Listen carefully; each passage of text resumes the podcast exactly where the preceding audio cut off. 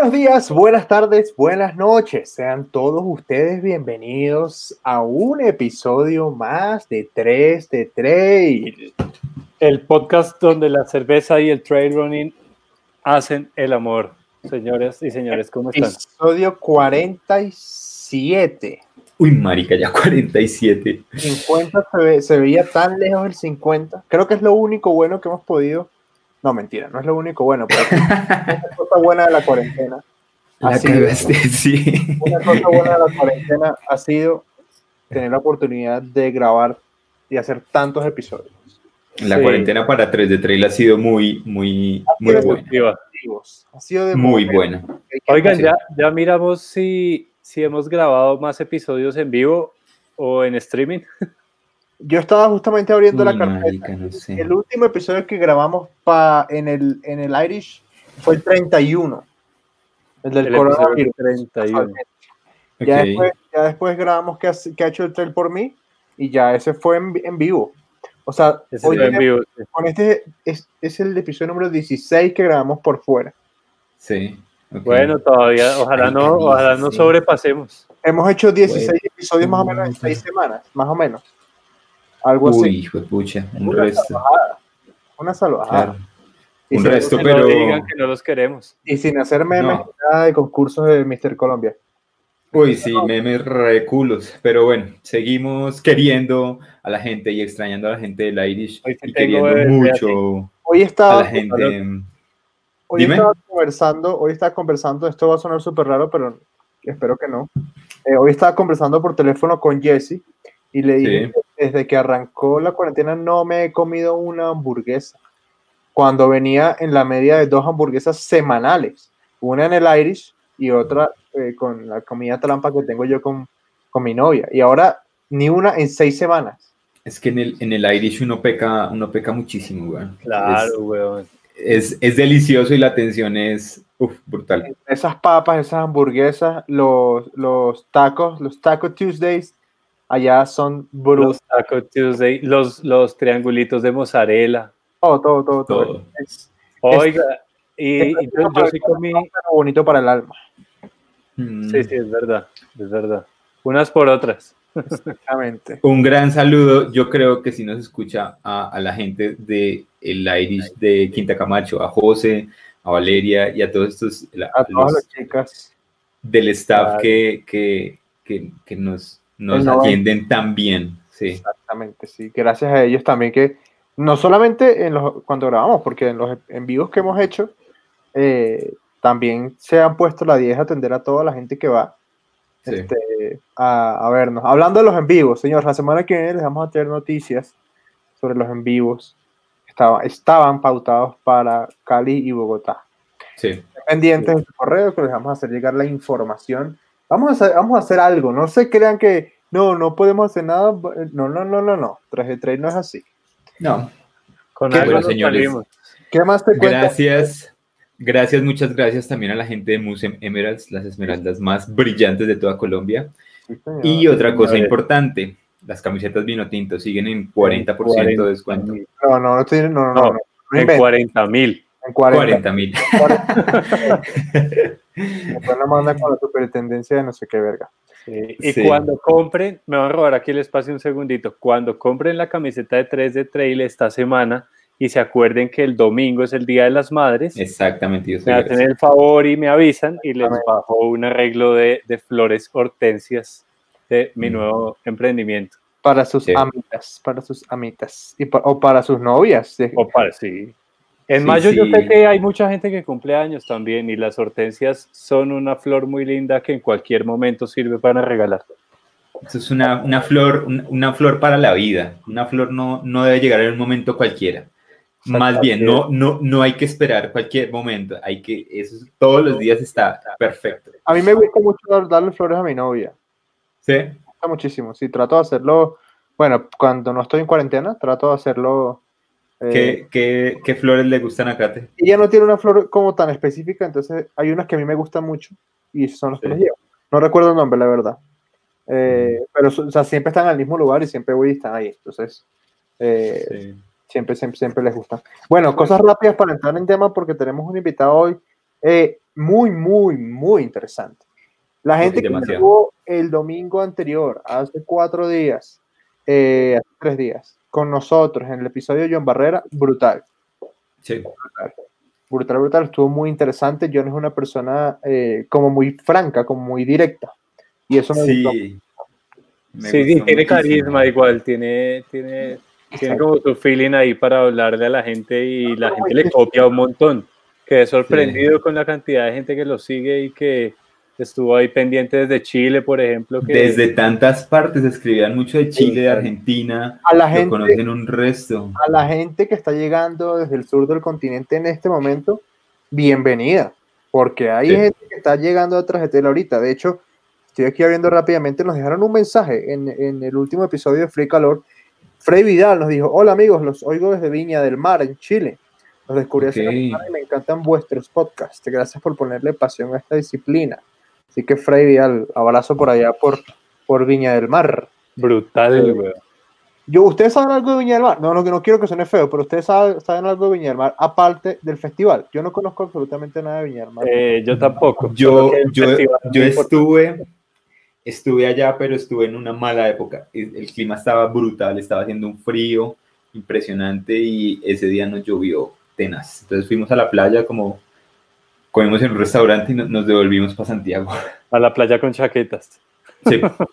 Eso, y tengo unas fotos, sí. y tengo unas fotos literal en la playa, casi como con cinco chaquetas, intentando meter los, los pies en el, en el mar. A mí, pasó, a mí me pasó en Nueva York, que es lo más eh, tétrico y terrible y triste que hay, ir a la playa en chaqueta.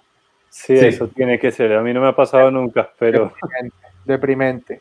Bueno, cosas por decir rápido esto no lo vamos a ampliar ahorita porque vale la pena hablar largo sobre el tema, pero Michel Poletti, eh, ex director de la ITRA, renunció hace nada, renunció ahorita a la dirección del UTMB. Yo lo voy a decir acá, lo voy a, decir acá y me voy a mojar. Ahí hay algo raro. Ahí hay algo raro. Yo no, yo no sabía esa, esa segunda parte, yo sabía solo la primera. Sucedió hace poquito, hace poquito. Sí, y, le, y, y les, y les di mi, mi, opinión, que también es algo, algo raro, y, yo decía, pues se sale de una cosa para, para, para poder apoyar desde la otra cosa. Ahí hay algo raro, ahí hay algo raro. sí, eso no puede ser así como tan, tan ahí me voy ya. Sí, cómo no. Exacto. Ahí hay algo raro y, y se sabrá en algún momento. Bueno, señoras y señores, ¿De qué vamos a hablar hoy, Juan Sebastián? No de qué, bueno, de qué y con quién vamos a hablar el día de hoy. Hoy vamos a hablar con Oscar Eduardo Segura, él es psicólogo deportivo, un psicólogo muy recorrido, ha estado en, en equipos eh, de fútbol acá en Colombia y en varios deportes que, que van a, a, a, competir en Selección Colombia. Entonces, ah, bueno, pues va, vamos a hablar, no, no, no, porque son deportes reales. Vamos a hablar eh, con Oscar de la psicología del deporte y cómo la psicología del deporte nos puede ayudar en esta situación que estamos pasando de la cuarentena. Sí, señor. Oscar, te vamos a dar la bienvenida, porfa, desbloquea tu micrófono este, para, que podemos, para que podamos conversar contigo. Eh, apenas lo hagas, comenzamos a charlar contigo, entonces, porfa, desbloquea tu micrófono. Eh, sí, hoy el tema que vamos a tener es súper, súper interesante eh, porque es algo que, que nos, nos, atañe a todos. Oscar, ¿cómo estás? Bienvenido. Buenas noches, Oscar, ¿cómo estás? Hola, Oscar, ¿cómo vas? Bueno, muy bien, gracias. De verdad que eh, muy contento por, por, hacer parte pues, de, de este grupo de amigos esta noche, de poder tomarme una cerveza con ustedes. Bienvenido. y poder hablar de lo que nos apasiona, que es el deporte en general. Bienvenido a la Entonces, virtual. Aquí vamos a conversar sí. bien, bien sabroso. Vamos bueno. a comernos una hamburguesa virtual lo más de rica. lo bueno es que no vamos a engordar. Señores, bueno, yo quiero ir entrando en tema lo más rápido y franco posible, Oscar. Eh, la psicología está en todos lados, en todas las facetas del humano. No importa digamos, eh, seas deportista, seas actor, seas una persona, digamos, de, oficina, digamos que todos tenemos, todos somos potenciales clientes para, para la psicología, ¿sí? Es como la medicina o algo así. Entonces me gustaría saber, en tu opinión, la psicología deportiva, eh, digamos que, ¿qué variante tiene con respecto a la psicología, vamos a llamarla, entre comillas, en, eh, común y corriente? O sea, ¿qué, ¿qué, hay de diferente en la psicología deportiva eh, con, con el resto? Mm, bueno, nosotros, como tal, la psicología, nosotros como seres humanos estamos generando pensamiento cada cosa que hacemos cada vez que eh, leemos, cada vez que hacemos deporte, cada vez que eh, tenemos eh, relaciones con otros seres humanos. Entonces siempre estamos generando pensamiento y de una u otra forma la psicología, como bien lo decías, está presente en todo, ¿sí? En todo contexto. ¿Qué pasa? que tenía que llegar alguien, o alguien, no alguien, sino mucha gente, eh, llegar a entender un poquito más el ser humano, a tratar de predecir la conducta, a tratar de entender la conducta y a tratar pues de que, de que ese ser humano que se desarrolla en sociedad eh, llegara a hacerlo de una manera adecuada. ¿sí? Entonces pues nace la psicología como tal, la psicología general. Eh, lo que la gente está más familiarizada es con el término o con lo que la gente o lo, con lo que se conoce como la psicología clínica que es que es la gente que de una u otra manera necesita una ayuda, necesita un soporte, necesita un apoyo y pues busca un psicólogo clínico para que le colabore con esto. Pero la variante que tiene la psicología del deporte, de lo cual eh, soy especialista, es una variante gigante porque lo que se busca o la gente que nosotros tratamos es gente que tiene unos objetivos claros, tiene unos objetivos reales, y lo que tiene es ganas de mejorar su rendimiento. Entonces, eso es a grandes rasgos la psicología y a grandes rasgos el objetivo de la psicología del deporte. Ok, ok, ok, perfecto. Súper eh, curioso, ¿no? Porque generalmente, no sé, para, para introducir un poquito como el tema que, que yo quería tocar al principio cuando Andrés hablaba sobre todos los ámbitos en los que está la psicología, como que hay, hay, un, hay una falta de psicología en Colombia muy alta, porque a la gente como que la gente como que tiene un estigma de que ir al psicólogo es algo malo. Y, y por el contrario, pues mi hermana está estudiando psicología y por eso sé de esto que estoy hablando, que digamos en Estados Unidos eh, y en países como Argentina, Chile, es muy común que una persona visite a su psicólogo como visitar al médico una vez al mes. Es, algo saludable, sí. sí, aquí en Colombia como que ir al psicólogo lo tratan uno de loco. Sí, tienes razón. O sea, realmente estamos hasta ahora dando ese paso cultural.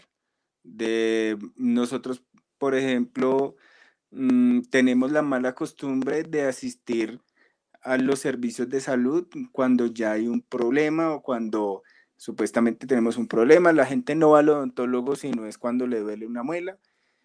Eh, la gente no va al médico sino hasta cuando le duele algo y realmente cada uno de estos servicios debería verse y debería tratarse culturalmente como una forma de bienestar, ¿sí?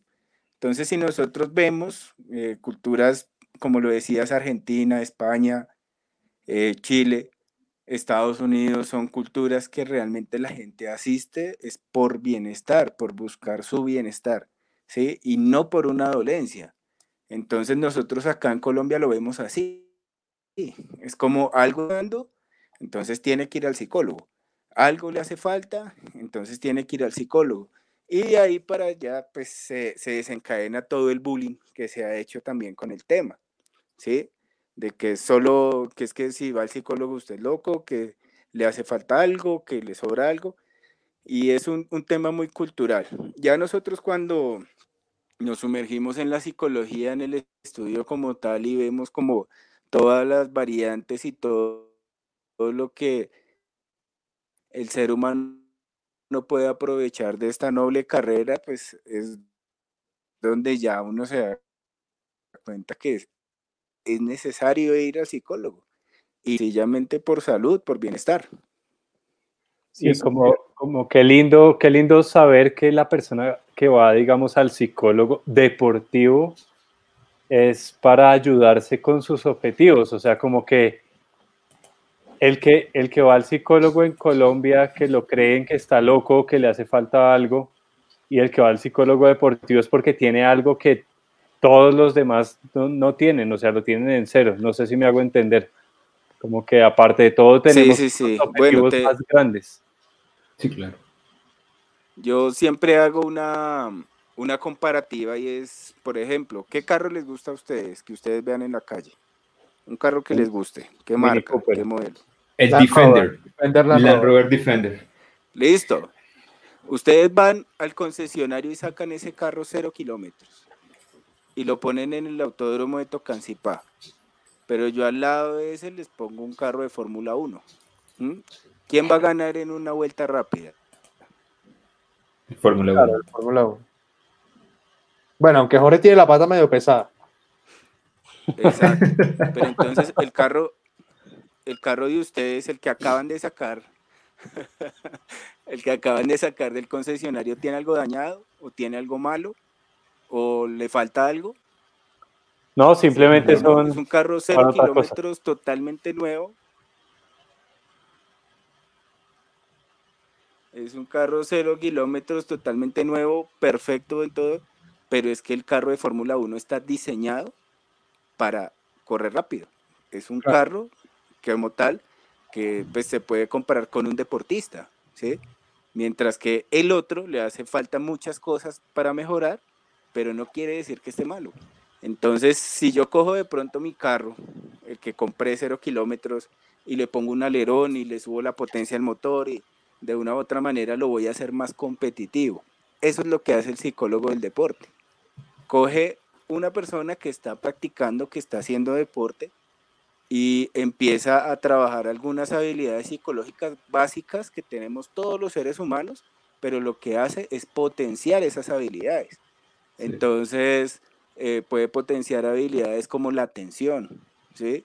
como el control del pensamiento, como la activación, cosas que nosotros en el diario vivir lo usamos, pero no lo usamos con un fin deportivo o con un fin de rendimiento. Entonces, eso es lo que busca el psicólogo del deporte también con esa parte. Y también entender que, la cabeza se entrena como uno sale a entrenar las piernas y esto, la cabeza necesita entrenamiento. El pensamiento, pues. Claro que sí.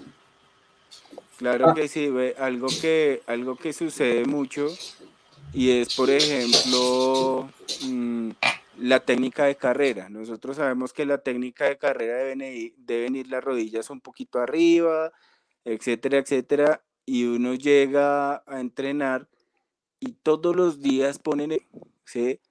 ¿Y qué pasa? Hasta cuando ese ejercicio se hace un hábito. Entonces lo mismo pasa con muchos de los ejercicios de la psicología. Hay muchas cosas que se tienen que repetir diario. El psicólogo viene a ser un entrenador mental. ¿sí? Es un entrenador, una persona que coge tanto los, las sensaciones, los pensamientos y todo, lo potencia para que de una u otra manera eh, se vuelva parte de una rutina ese pensamiento, ese sentimiento, esa sensación, ¿sí? y de una u otra manera se puedan ver los resultados. Sí, perfecto. Yo, yo quería entrar, Oscar, en, en tema ya, en tema de, de, la situación que estamos pasando ahora para nosotros, deportistas. Eh, como te contábamos antes, el, el, el trail running es una, una, carrera siempre, sea corta o sea larga, es una carrera de resistencia y de, de eh, enfrentar esas situaciones de, de sufrimiento ante, ante la cabeza y el cuerpo, de resistencia, de mantenerse cómo podemos llevar esta situación de cuarentena haciendo la analogía que, sea una carrera de larga distancia. ¿Qué tips no, nos das tú?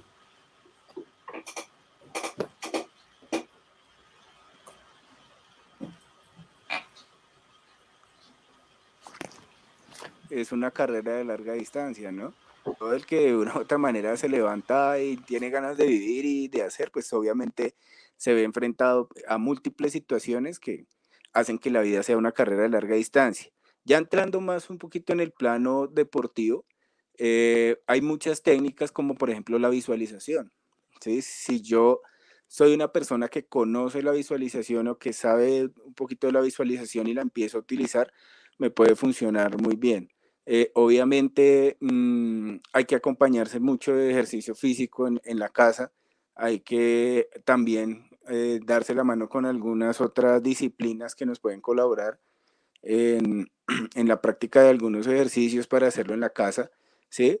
Eh, pero más que todo lo que buscan las personas que hacen largo aliento es una cosa que se llama el flow feeling, ¿sí? Que es lo que mantiene como tal al corredor o a las personas que, les gusta las competencias de larga duración, eh, les, es como el chicle y es una sensación de flow que se experimenta durante la competencia, que eso hace que uno vuelva a querer experimentar lo mismo.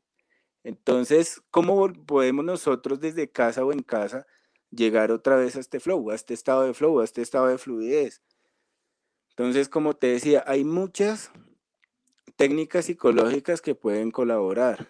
¿sí? Una de esas técnicas es eh, la evocación de sensaciones y de emociones mediante la visualización.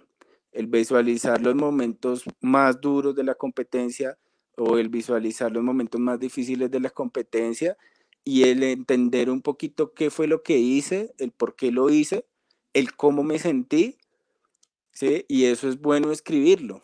Es bueno escribirlo para poder mantener como tal o para tener también eh, o poder construir también un pensamiento mucho más adaptativo al deporte en esos momentos.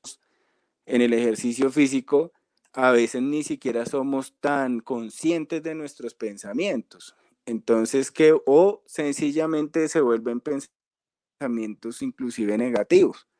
Entonces, qué bueno sería aprovechar, digamos, estos momentos de cuarentena para correr esa carrera mental y para empezar a desglosar cada una de las cosas y de los sentimientos y de los pensamientos que pasaron por mi cabeza y reestructurarlos. ¿Sí? Tanto así que en el momento que yo vuelva a correr, que yo vuelva a poder, ah, yo vuelva a salir de nuevo, eh, tenga como tal una estructura mental no totalmente diferente, pero sí con algunos cambios que me pueden favorecer. Ok, ok, ok, entiendo. Hay una cosa que me gustaría, em, no sé si es un tema, pero hay una cosa que me gustaría mencionar, y es que, em, bueno, hay, muchos mitos alrededor del tema de ir al psicólogo.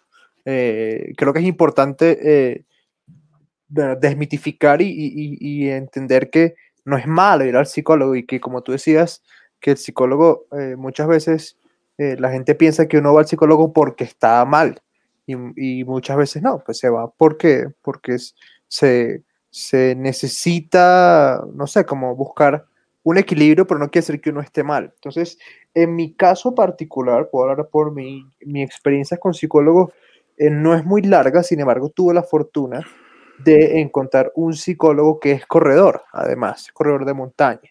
Entonces, digamos que ahí como que entendía un poco eh, como el contexto en el, que, en el que yo me movía y, la verdad fue bastante, bastante bueno el proceso que, que, pude tener con él.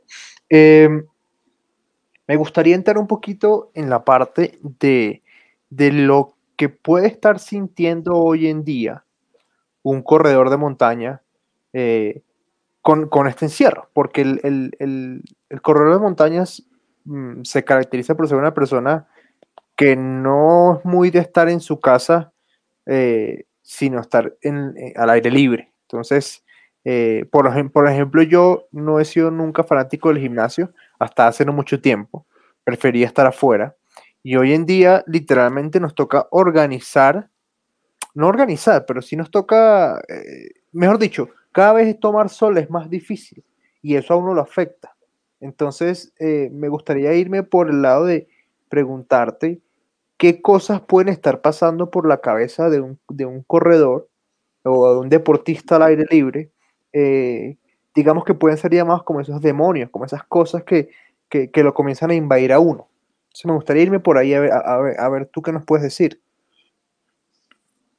Bueno, eh, yo creo que esto lo han experimentado ustedes de primera mano, Y es que al principio, digamos, de, este, de esta cuarentena, mucha gente, y lo, pues lo viví con deportistas, empezó a hacer ejercicio en su casa y empezó a sacar que las mancuernas, que no sé qué, que una cosa, que la trotadora, que el rodillo, pero al paso del tiempo, esa motivación también se fue perdiendo, ¿sí? El hecho de que un corredor, y más un corredor pues de, de eh, como ustedes, le guste salir es porque le gusta variar, le gusta mirar otras cosas, le gusta no tener una atención sostenida, sino antes al contrario, le gusta es como, le gusta mucho, mucho el cambio, lo que le puede ofrecer la naturaleza y al momento de encerrarlo, pues, pucha, o sea, empiezan a ver cosas y situaciones como eh, una tristeza, ¿sí? Puede ser una tristeza profunda. No hablemos de depresión porque depresión, depresión es un cuadro clínico, que se presentas con, ya con algunas características, pero si bien lo podemos hablar como tristeza, como de pronto esas ganas de, de salir y saber que no se puede y, y, esos sentimientos negativos que acompañan eso, una falta de control, porque digamos que cuando nosotros estamos, estamos corriendo, eh, estamos bajo, o sea, estamos controlando el ritmo, estamos controlando muchas cosas y el hecho de no poder salir, de no poder eh, ejercer como a nosotros nos gusta el tema, pues obviamente nos da esa falta de control, ¿sí? Eh, y todo eso nos, nos genera angustia, impotencia, pero pues hombre, o sea, yo creo que nosotros también tenemos que ponernos a mirar la circunstancia y tener que mirar como con lupa cada uno de estos sentimientos y, darle un manejo adecuado a cada uno de ellos, ¿no?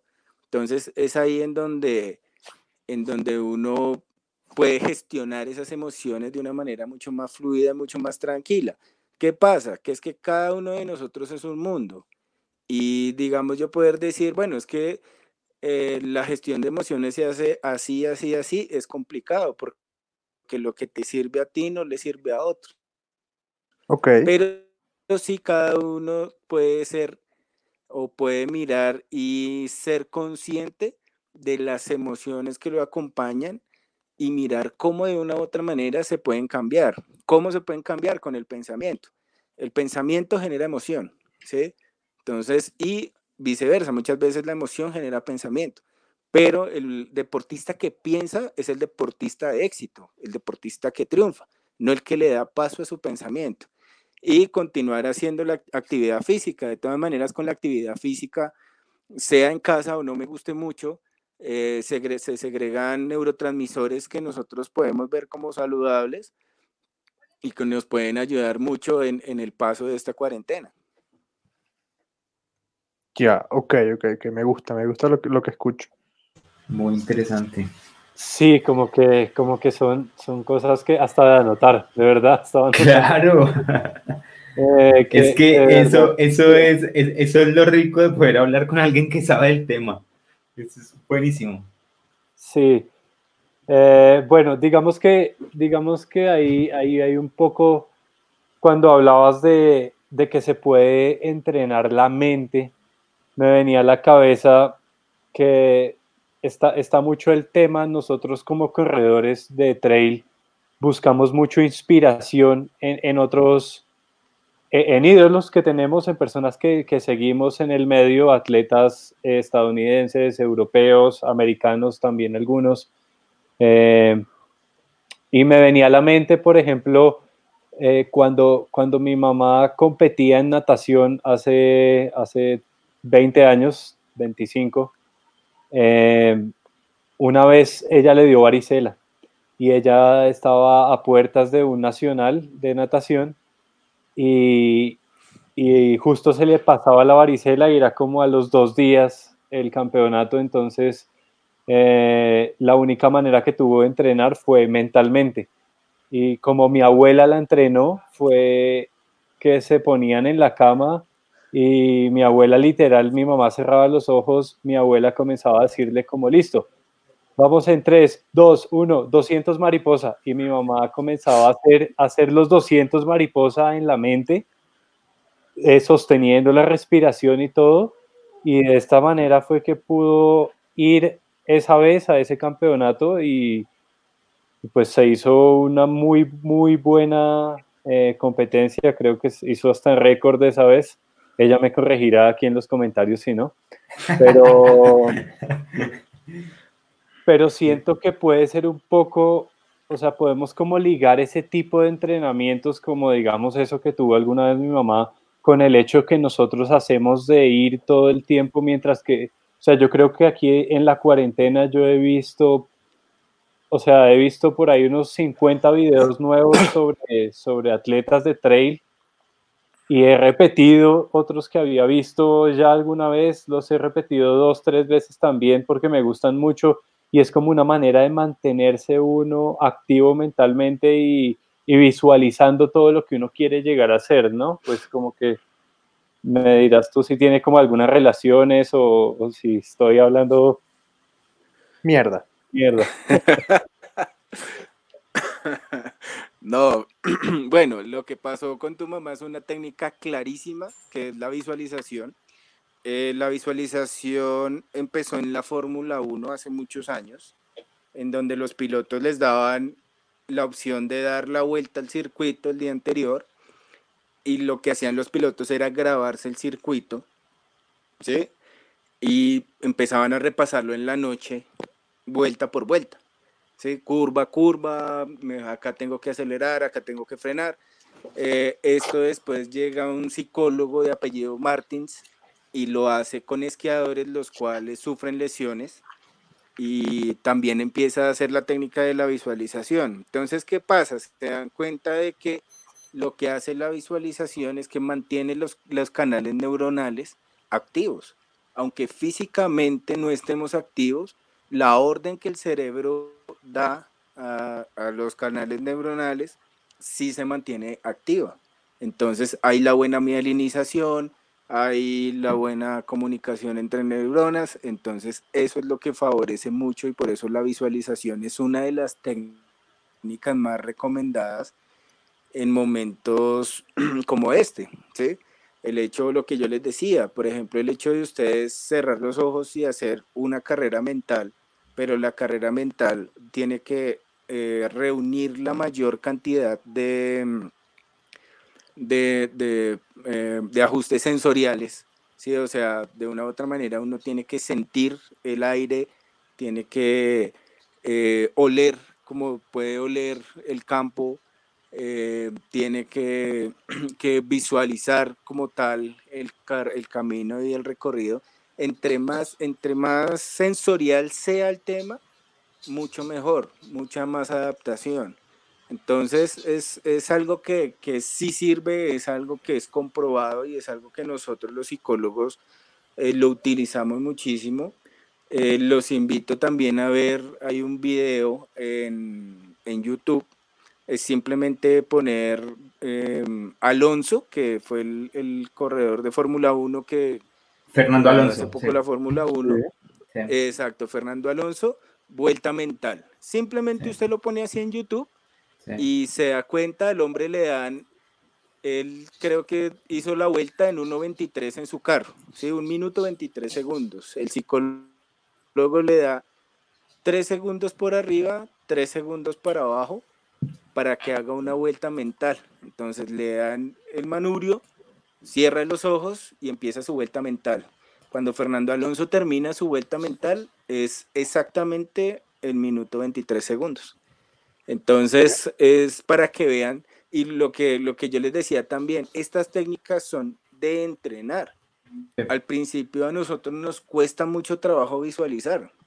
Al principio eh, la imagen se torna borrosa o, estoy visualizando eh, que estoy en, el 200 mariposa y termino por allá escalando el monte Eres.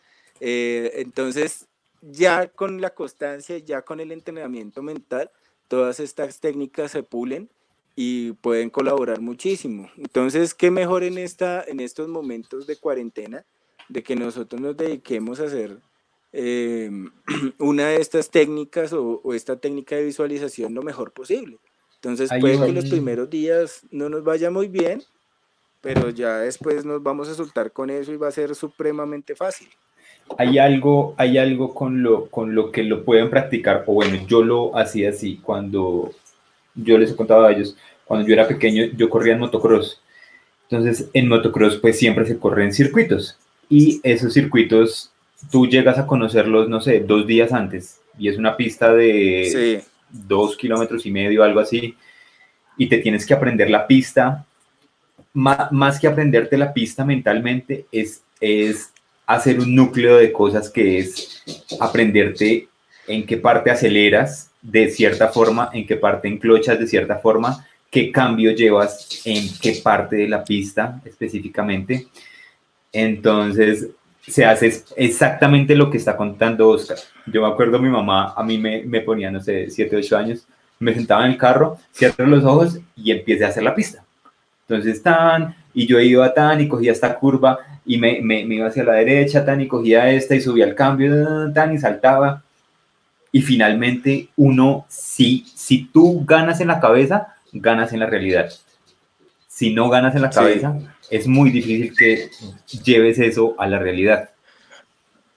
O sea, que algo... la, motivación comienza en casa. Eh, sí, total, total. Voy, voy, a, voy a, ponerles unos, unos, videos de eh, la gente que hace eh, downhill. Y en los mundiales es, es, muy interesante ver a los manes encima de la cicla y no sé, van a arrancar en cinco minutos y los manes con los ojos cerrados y, y están full moviéndose, saltan, tan, tan, llegan, arrancan y empiezan a hacer casi que los mismos movimientos que estaban haciendo sentados en, en, en la cicla en el, en el momento es, particular. Entonces, si de pronto ustedes tienen la opción de, tener un circuito en la cabeza, digamos, si se saben cómo es la bajada de, de la vieja a la puerta, a la reja, hagan el circuito en la cabeza. Entonces están, van, acá hay una curva a la izquierda, una curva a la derecha, o digamos nosotros, yo en mi cabeza sí tengo muy bien grabado el circuito de subir patios. Yo sé que uno empieza a subir patios, se abre un poquito, después coge una curva a la derecha, después una curva a la izquierda, y tan, empieza. Y hagan el ejercicio, hagan el ejercicio, pónganse la banda de frecuencia cardíaca y ustedes van, van por la parte que, que sienten que apretan y todo, y estando quietos, sentados, la frecuencia se les empieza a subir. Así de, de, de poderoso es la cabeza. Sí, y lo que te decía Sebastián también es eh, tratar de utilizar los, la mayor cantidad de sentidos que se pueda. Sí, o sea, si haces el recorrido, eh, acuérdate de cómo huele tal, tal sitio, recuerda cómo se siente el calzado, recuerda em, cómo, cómo se siente la brisa en la cara. Todo eso facilita muchísimo, muchísimo y tiene nuestro cerebro activo para el momento que volvamos, eh, no estemos tan desentrenados. ¿sí? Obviamente yo, yo los entiendo a ustedes y sé que no es tan fácil uno entrenar en casa lo que se hace afuera. Y más un, un, deporte como este tan bello que, que, que, uno utiliza todo el paisaje. Sí, pero pues al menos tener ese, esa, esa, esa rutina para mantenernos es espectacular. Ok, me, me gustaría pues yo, yo siempre soy el que, el que habla las cosas malas acá y me gustaría hablar sobre el fracaso. Me gustaría preguntarte, no sé si, no sé si valga el término, yo creo que no, pero me gustaría preguntarte, no sé si son tips o qué son, o algunas herramientas que podamos utilizar los corredores em, para lidiar eh, con el fracaso. ¿sí? Nosotros podemos considerar el fracaso no terminar una carrera, algunas personas pueden considerar un fracaso eh, no terminar en la posición que esperaban, o bueno, pues ahí hay dos variables. ¿Cómo, cómo crees tú, o, qué se le podría decir a los corredores para lidiar eh, con, sea cual sea eh, un fracaso? Bien, bueno, o sea, algo, algo que, que, empezaste a hacer que me gustó es como definir fracaso. Yo creo que para cada uno y en cada competencia el fracaso puede ser diferente, ¿sí?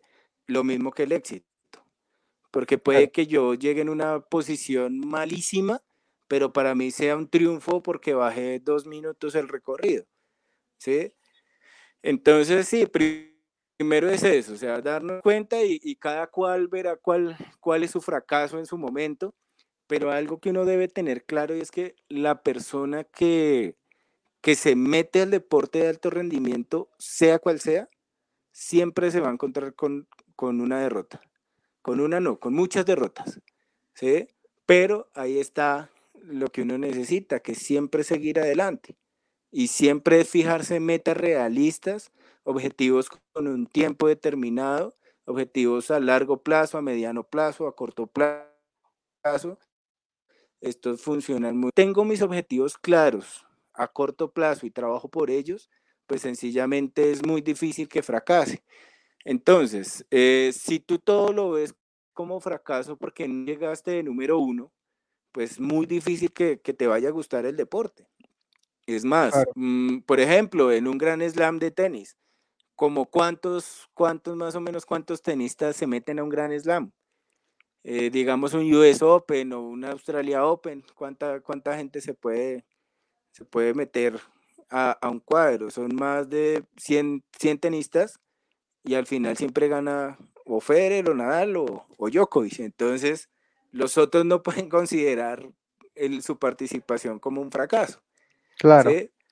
Entonces el deportista como tal tiene que entender eso, tiene que entender que el deporte se, eh, se tiene que regir más por metas propias, se tiene que regir más por metas que yo me ponga a mí mismo, por verme mejorar cada día, ¿sí? Eh, y no tanto por una posición. Me imagino que si hay deportistas que luchan la posición, que están ahí supremamente élite, y perfecto, o sea, el momento que lleguen y ganen, perfecto, pero no quiere decir que los otros porque ganó otro fracasamos todos, no, sino cada uno tendrá su motivo, cada uno tendrá también su, su éxito personal y eso es lo que uno debe apoyar. O sea, es una parte fundamental de la motivación el plantear unas metas eh, bien establecidas con unos buenos tiempos y aparte de eso que sean muy realistas.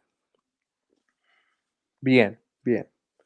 Em, no sé si Jorge Juan tengan alguna, alguna pregunta. Y la verdad es que ha sido como un episodio como muy pausado, como en verdad sí es como una consulta. Sí, es que además como que uno te queda echándole mm. cabeza a todo lo que Oscar va diciendo.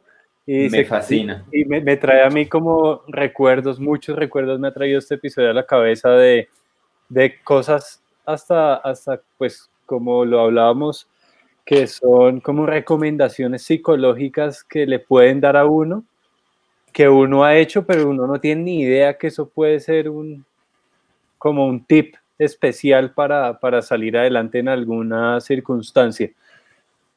Eh, yo, yo, quiero, quiero decir y proponer algo. Si les parece, mandamos esto en un episodio en vivo en donde la gente se conecte y, podamos hacer eh, una, una, gran entrevista con, con, Oscar. Pues va, hagámoslo, o sea, digámosle, miremos a ver qué opina la gente, eh, de que puedan venir a hacerle preguntas específicas a Oscar y que seguro que, así como nosotros, se sorprenderán un montón. Claro, obvio, obvio, y, ya queda súper comprobado, es una persona que sabe muchísimo y mira todo lo que nos ha puesto a pensar en 40 minutos. Sí, sí, sí, estoy, estoy de acuerdo. Vamos a organizarlo de alguna manera para que, para que la gente pueda hacerle preguntas a Oscar y Oscar también pueda, pues, obviamente, eh, hacer su trabajo que es, que es importante. Claro que sí.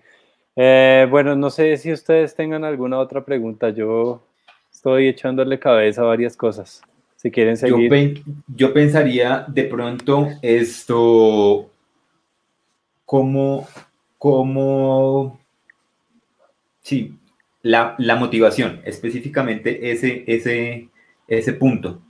¿Qué, ¿Qué es la motivación y cómo manejar en estos momentos de encierro o de el tema de mantenerlos motivados para, para seguir adelante?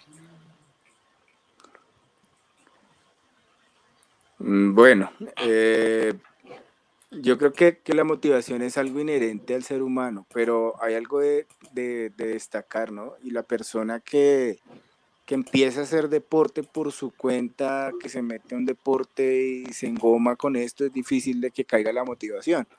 Sí, obviamente hay situaciones en las cuales nos pone a pensar mucho el tema, eh, pero igual yo creo que los motivos que, que, que a nosotros nos enganchan, yo creo que siempre están presentes. Si la motivación se compone de dos cosas, dos factores fundamentales, uno que es la dirección y otro que es la intensidad. Entonces yo creo que por el momento baja un poco esa intensidad que yo puedo sentir, pero en el momento que tenga la oportunidad de volver a, verme eh, con el camino, ahí vuelve y surge esa, esa intensidad y esa dirección.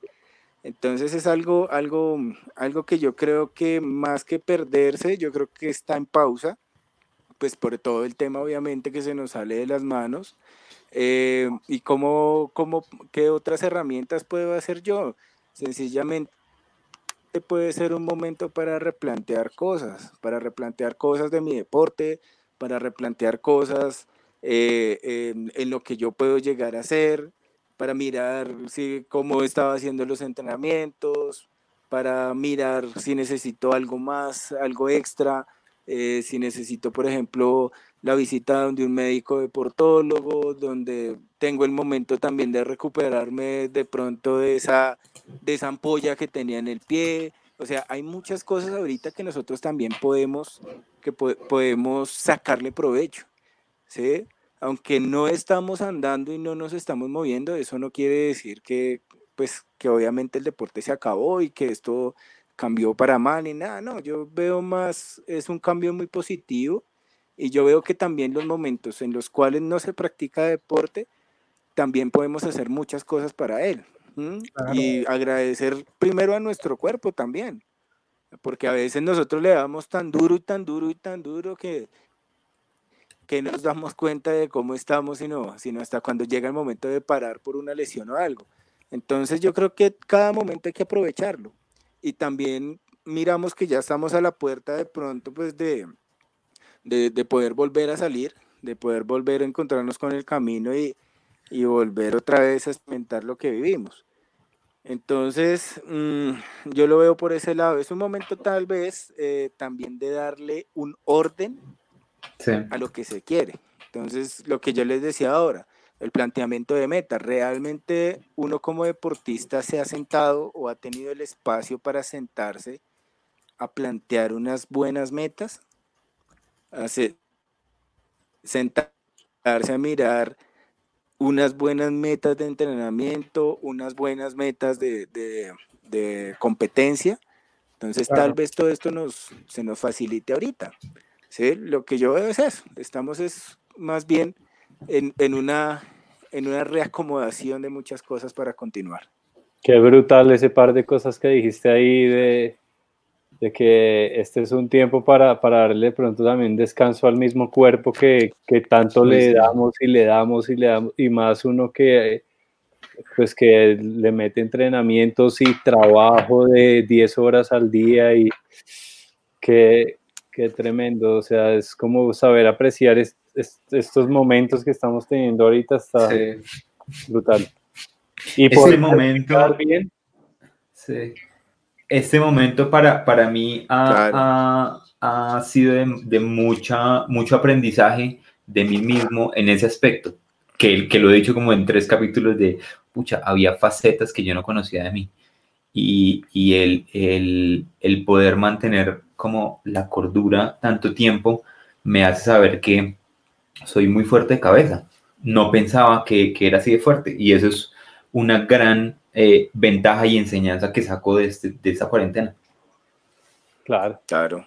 Seguro claro, claro, súper. Yo, tengo una última pregunta, pero, pero la voy a hacer, pero no quiero que Oscar la responda, sino quiero que nos la responda en el episodio que vamos a hacer con el, en vivo con la gente. Entonces necesito que la gente deje aquí abajo en los comentarios si le gustaría eh, hacer el episodio porque eh, creo que es muy, muy útil y va a ser súper... Eh, va a ser de, un alimento para el espíritu muy, muy, muy, muy chévere, va a ser muy nutritivo. Entonces la pregunta es, Oscar, eh, o la pregunta que voy a dejar en el aire para que la pienses y, ya después la, la, veamos. Este, primero, bueno, agradecerte por, por, por, haberte tomado el tiempo para conversar con nosotros y para, para ponernos a pensar, la verdad, para ponernos a pensar porque, porque es, es, es, muy, es muy chévere eh, bueno, no sé, para, creo que hay que tener un poquito de madurez para poder entender y aceptar cuando uno lo sientan de culo. Y muchas veces, este, en los psicólogos pasa eso.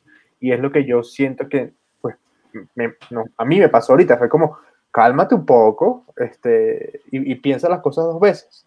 Entonces, eh, te agradezco por eso. Eh, a las personas que nos escuchan siempre, también súper agradecido. Sé que este episodio va a tener muchísimo, muchísimo vuelo. Em, y la pregunta es, la pregunta que quiero dejar en el aire, es sobre la ansiedad, pero la ansiedad de, no de salir, sino la ansiedad cuando salgamos. ¿Cómo no volvernos locos y querer recuperar, entre comillas, el tiempo perdido? Porque no puede haber sido tiempo perdido el de la cuarentena, solo fue un tiempo diferente. Entonces esa es la pregunta que voy a dejar en el aire. Eh, para que la respondamos eh, en el episodio en vivo con Oscar. Oscar, muchísimas gracias, ¿verdad?, por, por, por haberte tomado el tiempo de conversar con nosotros. No, gracias a ustedes por la invitación, de verdad. Eh, para mí es algo muy grato eh, poder acompañarlos en, en, este episodio y espero, pues sí, obviamente que nos volvamos a ver y espero poderles colaborar también más adelante. Seguro que sí, seguro que sí. Y, y, y por favor, déjanos eh, tus datos, vamos a dejarlos en, los link, en el link para que te contacten eh, toda, toda la gente que seguro va a necesitar de tu ayuda. Seguro, porque en esta época pasa, mucho. En esta época, yo no sé de ustedes, pero yo tengo de, de, la semana fijo, fijo, tengo un día con bajo, un mínimo uno. Sí, uno, sí, yo, yo, tengo, yo tengo uno, pero, pero tengo ahí un plus y es que mi mamá es psicóloga. Ah, Entonces, tengo un bajón por ahí cada 15 me, me basea y después me, me hace la cita. Señores, este fue el episodio número 47 de 3 de Trail junto a Oscar Segura, psicólogo deportivo. Esperemos que ustedes se, se, levanten igual que nosotros de la sentada de culo que nos acaban de pegar y lo hayan disfrutado. Muchísimas gracias a todos, sean buenas personas y nos vemos pronto. Compre hortensias a sus mamás. Hasta pronto. Sí, señores. Chao, chao. Chao, señores. Lávense las manos. Chao.